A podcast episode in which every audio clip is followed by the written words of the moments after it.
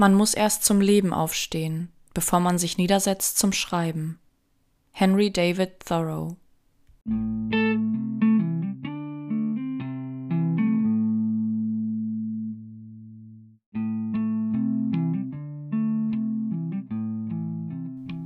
Liebe Freunde des Textens, herzlich willkommen zu einer neuen Folge. Es gibt wieder neuen Stoff, der in meinem Posteingang schlummerte. Es ist schon wieder Ende August, die Zeit rast und ich weiß nicht, ob es euch auch so geht, aber endlich wird es kühler. Der Sommer war toll, aber langsam kann es auch ein bisschen gemütlicher werden. Zumindest nicht mehr so brütend heiß, sodass man auch mehr Lust hat, sich mal wieder ein Buch zu schnappen. Von denen wieder unzählige auf meiner Liste stehen. Ich weiß nicht, wie es euch geht, aber bevor ich eins gelesen habe, habe ich schon wieder drei neue gekauft und habe dann immer direkt wieder Nachschub. Genau wie mit euren Texten und deswegen geht es heute auch wieder weiter, erfreulicherweise. Ich habe vor einiger Zeit eine E-Mail bekommen von Sophie Olivia Thaler Schmidt, die schon mal einen sehr schönen Namen hat und die mir auch einen tollen Text geschickt hat, den ich euch gleich vorlese.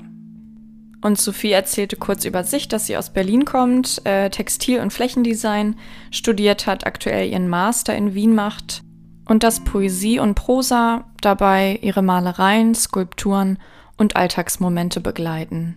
So, und in ihr kreatives Schreiben wollen wir jetzt mal reinhören. Viel Spaß!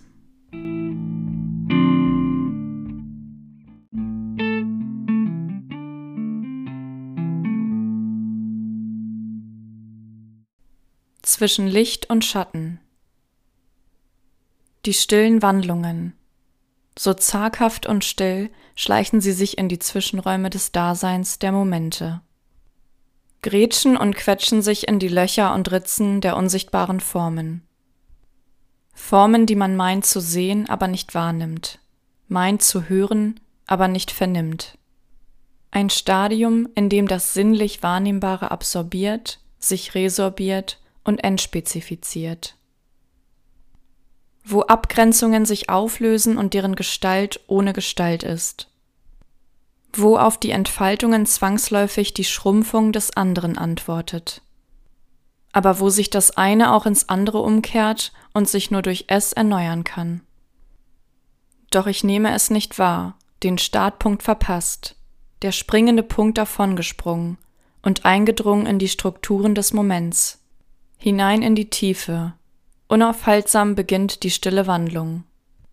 Meine Fingerspitzen, sie lassen mich ein Kribbeln wahrnehmen, nicht einortbar, doch schleichend markant, dass die Ignoranz zwecklos wäre. Wie würde sich der Verlauf der Dinge ändern, wenn der springende Punkt, der Beginn einer stillen Wandlung, jedes Mal wahrnehmbar wäre? Könnte man ihn noch stoppen, im Sprung fangen, die Richtung steuern und wieder hinausspringen lassen? Oder müsste man die schmerzenden Sprünge des Punktes durch die Organe hindurch an die Innenseite der Körperhülle im Fluss des Blutes ertragen? Die bunten Blätter verblassen langsam, werden zu braungrauen, steifen Formen. Verkümmert zerbröseln sie vor sich hin, ahnungslos, was aus ihnen wird. Der Wind umschlingt mich, treibt mir die Leichtigkeit aus. Jedes Mal ein Hauch, der sich zu einem harten Brocken schichtet, wie ein Stein bleibt er auf dem Platz liegen, an dem ich die ersten Frühlingsstrahlen in mir aufsaugte und versuchte in Energie umzuwandeln bis in den Sommer hinein. Und nun liegt dieses kraftaufreibende Stück etwas getrennt von mir zurück. So fremd erscheint es, dass es mir fast Angst macht. Und kann ich dem Wind entfliehen, umhüllt mich die Stille. Die Blätter wirken nur aus der Ferne identisch, doch stehe ich davor hocke ich mich hin und berühre sie, erscheinen sie wie ein völlig neues Geschöpf. Eines, welches schon immer da war. Ganz langsam schimmert es hindurch, lässt erahnen, wie es eigentlich ist, was es schon immer war, doch blockiert von dem versteinerten Hauch. Tag fünf einer dicken weißen Wolkenschicht über meinem Kopf hängend, so schwer, dass sie die Worte meiner Gedanken in ihrer Schriftgröße verringern. Die schweren drücken die leichten hinab suhlen sie im grauen Matsch, ihre fragilen Kanten und Einkerbungen, füllen sich, formen sie zu einheitlichen Formen, lösen ihre Leichtigkeit und Individualität auf. Sie reihen sich ein neben den schweren Worten. Wie Neuankömmlinge, nicht so richtig passend und doch dazugehörend. Eine neue Sinnhaftigkeit entsteht, die Suche nach einem Ausweg verdrängt, als wäre es nie anders gewesen. Gemächlich frieren die Buchstabenreihen ein. Kraftlos vereint zu einer Neutralität verfallen, schwindet auch die Schwere. Das Potenzial geformt und initiiert, Neues zu schaffen. Bläuliche Flecken ins warme Weiß gesetzt. Mich durchdringt ein intensives Hell der Sonnenstrahlen. Verschwommenes wird langsam von der Schärfe ergriffen. Weiß und Grau läuft geschwind den körnigen Asphalt entlang, ein paar Körner haben sich in den Zwischenräumen der Pflastersteine versteckt.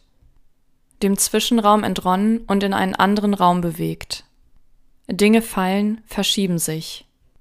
Was kommt hindurch? Wie wird es durch die Wand geformt, verformt, verfremdet? Die Wand ein nicht greifbarer Zwischenraum. Welches Material, welche Wirkung?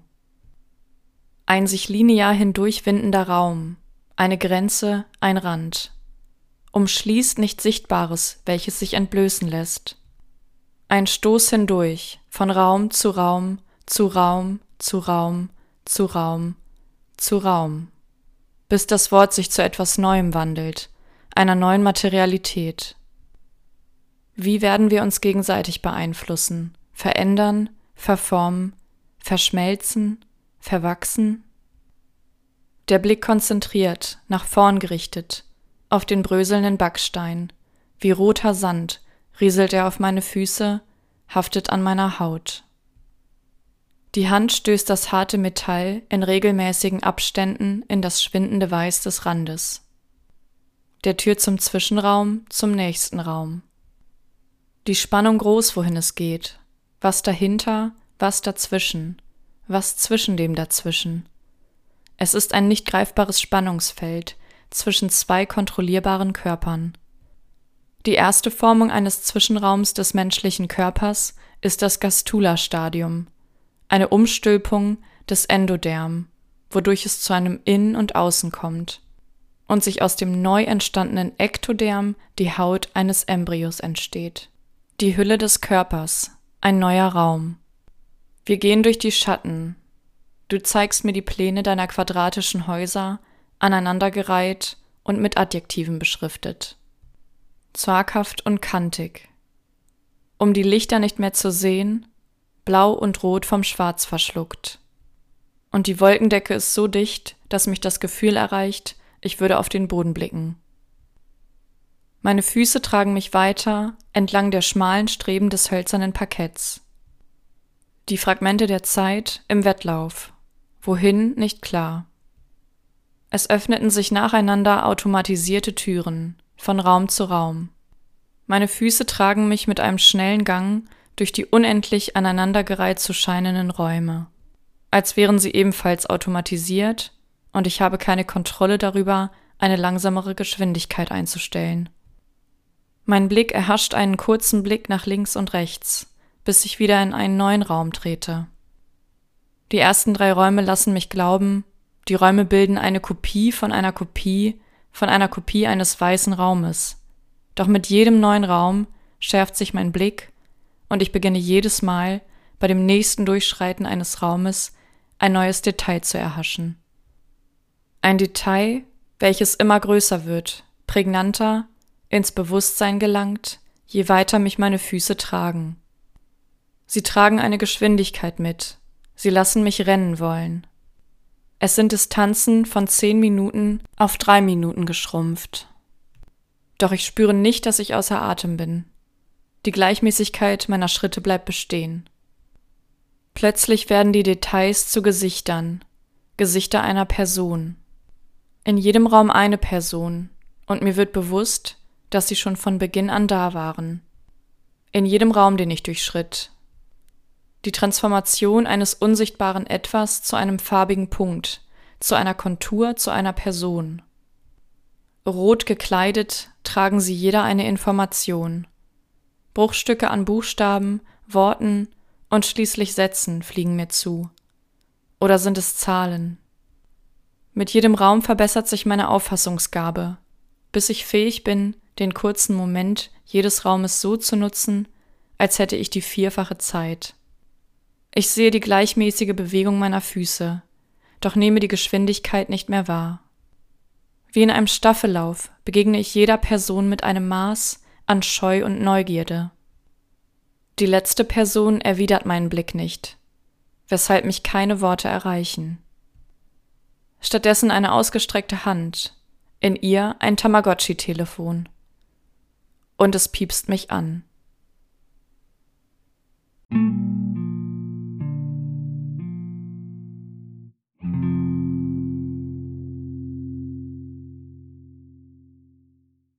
Jetzt folgen zwei Gedichte von der Autorin Susanne Rasser aus ihrem Buch Atme den Himmel.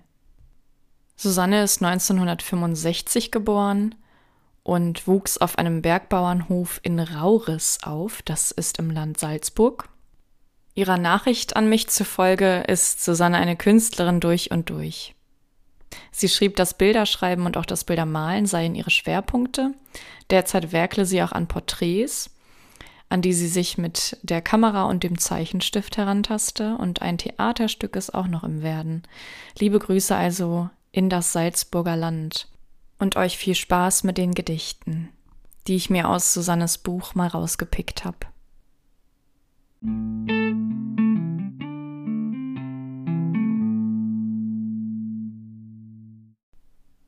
Ich betont.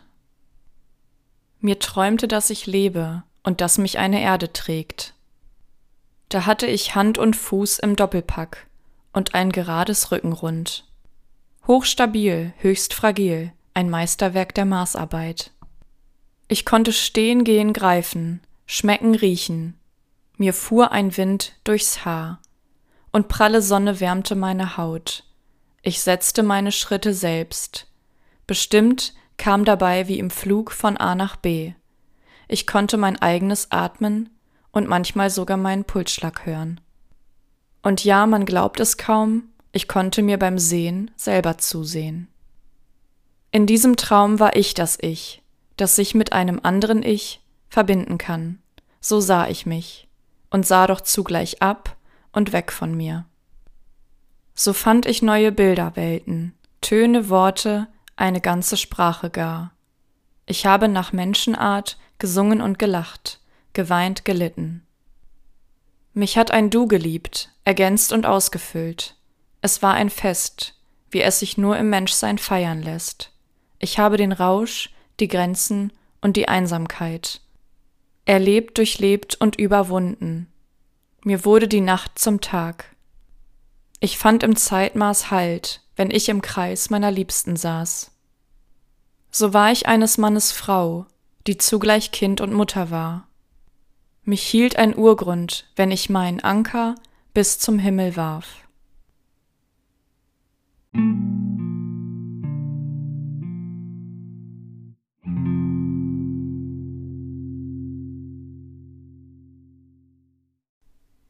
Ehe Neues nun entsteht. 1. Die Welt dreht sich weiter und weiter im alten vertrauten Takt. Am Himmel stehen noch immer alle Sterne, es kreist der Mond auf seiner ewig gleichen Bahn. Und auch die Sonne steigt und sinkt, so wie sie es schon immer tat. Sie leuchtet jeden Tag aus, teilt ihn ein. Mein Himmel meint es gut, er hält sich an ein Gleichmaß. Die Krisenkriege und die Katastrophen, die finden anderswo statt. Mich trifft das, und es trifft mich nicht. Der fremde Hunger bleibt mir fremd, die Strahlen und das Gift. Das Morden und Vertrieben werden, all das betrifft mich nicht. Und es trifft mich. Ich fühle mit, wenn ich die Bilder sehe. Ich kommentiere, lamentiere, dresche hohle Phrasen, ereifere und empöre mich, für eine kurze Weile. Und dann ist es aber auch mal wieder gut. Die Welt, sie steht ja noch. 2. Und ich finde noch immer mit beiden Beinen zum Boden, dieser Erde, gehe sogar wieder barfuß durchs Gras, auf Moos und über die Kiesel. Sonnenerwärmte, glatt polierte Kieselsteine, die fühlen sich gut an unter nackten Sohlen. Und doch, die Schritte setze ich jetzt langsamer, ungelenker. Mir kam mein Sinn fürs Gleichgewicht abhanden. 3. Während die Welt den Aufstand probte, geriet auch meine aus den Fugen. Und während sie nun untergeht, die alte unheilschöne Mammonwelt, laufe ich auf Grund und kehre Scherben, in ein Eck, in meinen streng privaten, blinden Winkel. 4. Ehe Neues nun entsteht, muss ich vergehen, versinken, mein Kopf sucht, Sand, Stillstand. Mein Blick folgt den Gestirn, hat sein Anker himmelwärts geworfen. Ich suche jetzt in den Wolken Halt. Darum rede ich seit Tagen nur mehr vom Wetter, denn dieser ewig gleiche Rhythmus gibt mir Sicherheit. 5. Die Erde schlingert, die Pole schmelzen, die Fukushima-Kinder sterben. 6. Mir bleibt in diesem Weltgeschehen kein Platz für hausgemachte Untergänge. Es wäre doch unverantwortlich, das eigene Feuer groß zu reden, wenn rundherum die Erde brennt. 7. Ich bin nun eine von diesen Frauen, die nur mehr an Mauern blühen. Ich bräuchte Halt, um zu gedeihen. Ich bräuchte halben Schatten, vollen Mond und eine Anti-Aging-Sonnenbank und brauche doch nichts von alledem, was ich zu brauchen meine. Mich zog der Mond ein Stückchen himmelwärts, mich wärmt jene Sonne, die für alle scheint. 8. Ich wär sehr gerne einmal dieses Wesen, das am Schicksalsruder steht und dreht. Gott, ich würde eine Sintflut schicken, samt Arche Noah und der Taube. Und dann, dann müsste ich retten, wenn denn noch was zu retten ist. Da bleibe ich lieber Mensch und himmle Wolken, Sonne, Mond und Sterne an.